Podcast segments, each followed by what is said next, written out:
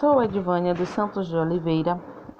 Estou cursando o primeiro semestre de fisioterapia na turma 3003 e vou falar agora um pouco sobre o sistema apendicular, membro superior, esqueleto apendicular.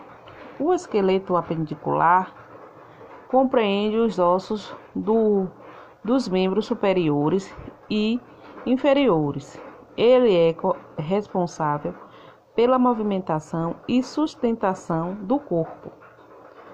O corpo humano é formado ainda pelo esqueleto axial, constituído pelo, pelo crânio, caixa torácica e coluna vertebral. Os esqueletos axial e apendicular se unem através da cintura pélvica e escapular. No total, o esqueleto apendicular é formado por 126 ossos, dividido na porção superior e inferior do corpo humano. O membro superior é formado pelo braço, antebraço, pulso e mãos. Os, da, os ossos do membro superior são cavícula, clavícula, osso longo, é um osso par presente no esqueleto humano que liga os membros superior ao tronco.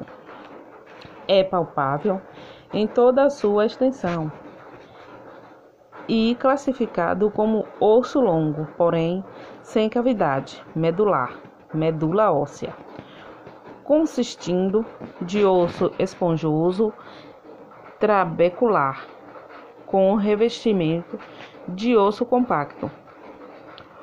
O formato de, de, dela é de um S suave, com os dois terços mediais dela sendo convexos anteriormente e o terço lateral sendo côncavo anteriormente. A junção do terço medial com com terço lateral é onde mais ocorre fraturas nesse osso, junto com os músculos deltoide e peitoral maior, da forma ao trigono clavi-peitoral, onde pode ser palpado coró, coracoide da escápula. Escápula ou anoplala é um osso grande, par e chato, localizado na porção posterior superior do tórax, que juntamente com a cravícula forma a cintura escapular ou espádua, permitindo a união de cada membro superior ao tronco. Húmero articula o cotovelo com os ossos do antebraço. É o maior osso do membro superior. É um osso longo e o maior do membro superior, que se localiza no braço, articulando com a escápula, rádio e com a una através das articulações do ombro e do cotovelo, apresentando em sua anatomia duas epífises proximal e distal e uma diafase, diafese constituídas e uma diafase. Epífise proximal, cabeça do úmero articula-se com a cavidade glenoide da escápula. Tubérculo maior situa-se lateralmente à cabeça e ao tubérculo menor. Tubérculo menor projeta-se medialmente longo abaixo do colo. Colo anatômico forma um ângulo ob obtuso com o corpo. Colo cirúrgico, local frequente de lesões fraturais. Reparações. Suco interbecular. Suco profundo que separa os dois tubérculos. Epífise distal. Traqueia semelhante a uma a um carretel, articula-se com a una. Capítulo eminência, eminência, eminência lisa e arredondada, arredondata. Articula-se com o rádio. Epicôndilo medial. Localiza-se medialmente a traqueia. Epicôndilo lateral. Pequena eminência tuberculada, localizado lateralmente ao capítulo. Fossa coronoide, pequena depressão que recebe processo coronoide da una na flexão do antebraço. Fossa radial, pequena depressão, força do, do olecrano, depressão triangular profunda que recebe o olecrano no, na extensão do antebraço.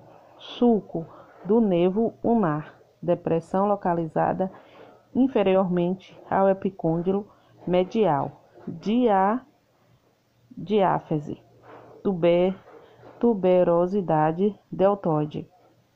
Elevação triangular áspera para a inserção do músculo deltoide sulco do nervo radial, depressão oblíqua, ampla e rasa.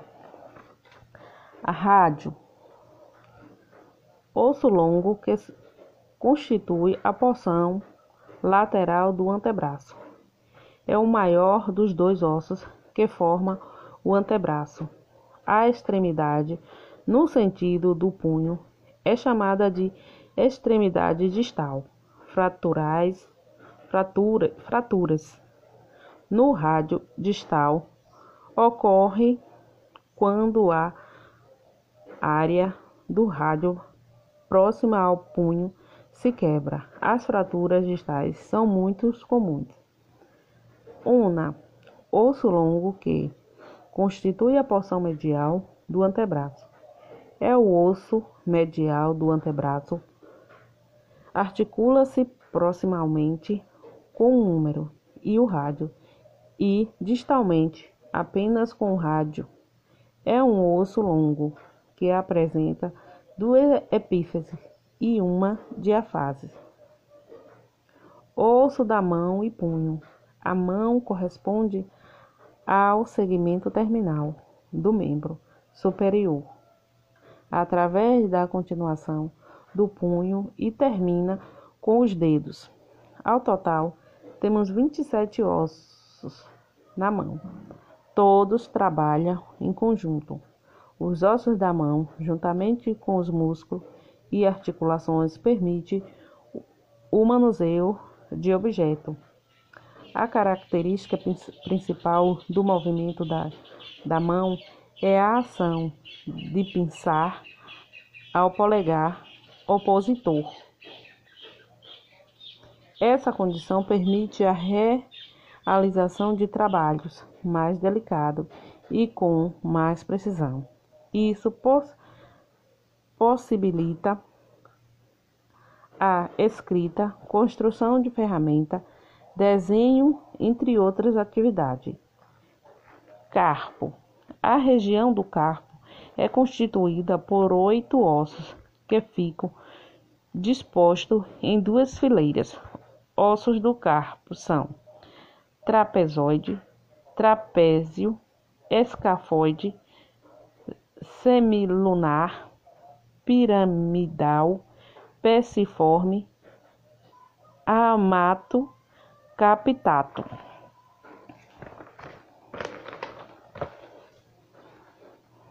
Metacarpo. O metacarpo representa o esqueleto da palma da mão é formado por cinco ossos iguais, de forma alongada, que se articula com os ossos do carpo e com as falanges. Os ossos da os ossos do metacarpo são numerados de 1 a 5 a partir do polegar. Falange falange. As falanges correspondem aos dedos aos dedos polegar, indicador, médio, anular e auricular. Ao total, temos 14 falanges. As falanges articulam-se com os dedos do metacarpo. Cada dedo apresenta três falanges. O polegar tem apenas duas falanges. As falanges são classificadas em falanges proximais, localizadas na base do dedo, falange mediais entre as falanges proximais e as distais são não existe no dedo polegar. Falange distais localizada nas pontas dos dedos. Agora vou passar essa fala para minha colega Janete.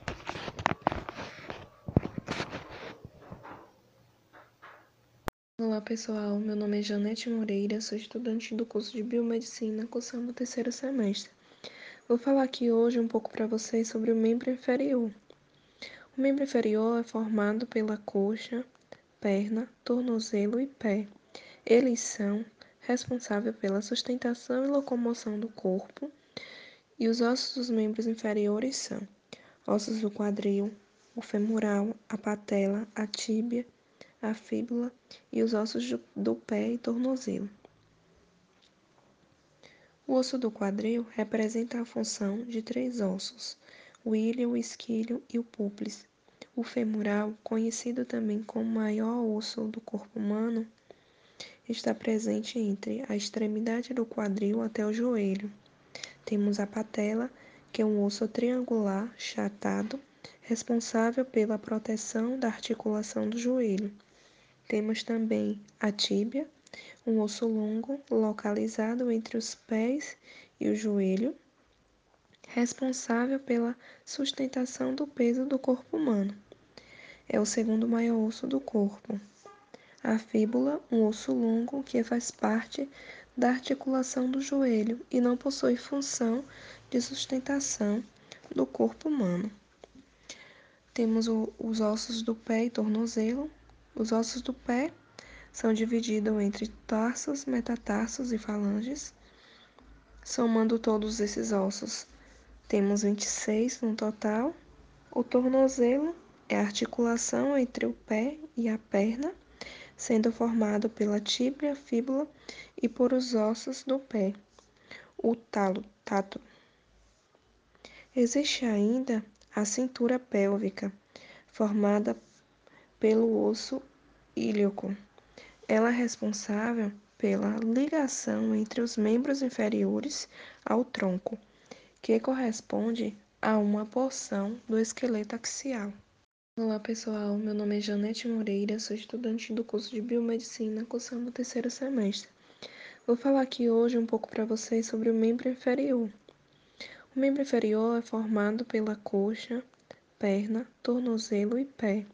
Eles são responsáveis pela sustentação e locomoção do corpo, e os ossos dos membros inferiores são ossos do quadril, o femoral, a patela, a tíbia, a fíbula e os ossos do pé e tornozelo.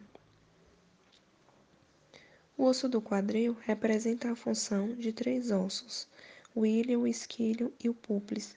O femoral, conhecido também como maior osso do corpo humano, está presente entre a extremidade do quadril até o joelho. Temos a patela, que é um osso triangular chatado, responsável pela proteção da articulação do joelho. Temos também a tíbia, um osso longo localizado entre os pés e o joelho, responsável pela sustentação do peso do corpo humano. É o segundo maior osso do corpo. A fíbula, um osso longo que faz parte da articulação do joelho e não possui função de sustentação do corpo humano. Temos o, os ossos do pé e tornozelo. Os ossos do pé são divididos entre tarsos, metatarsos e falanges.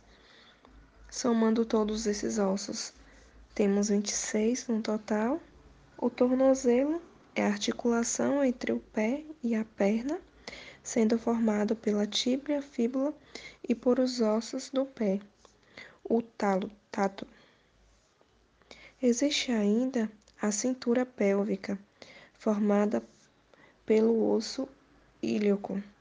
Ela é responsável pela ligação entre os membros inferiores ao tronco, que corresponde a uma porção do esqueleto axial.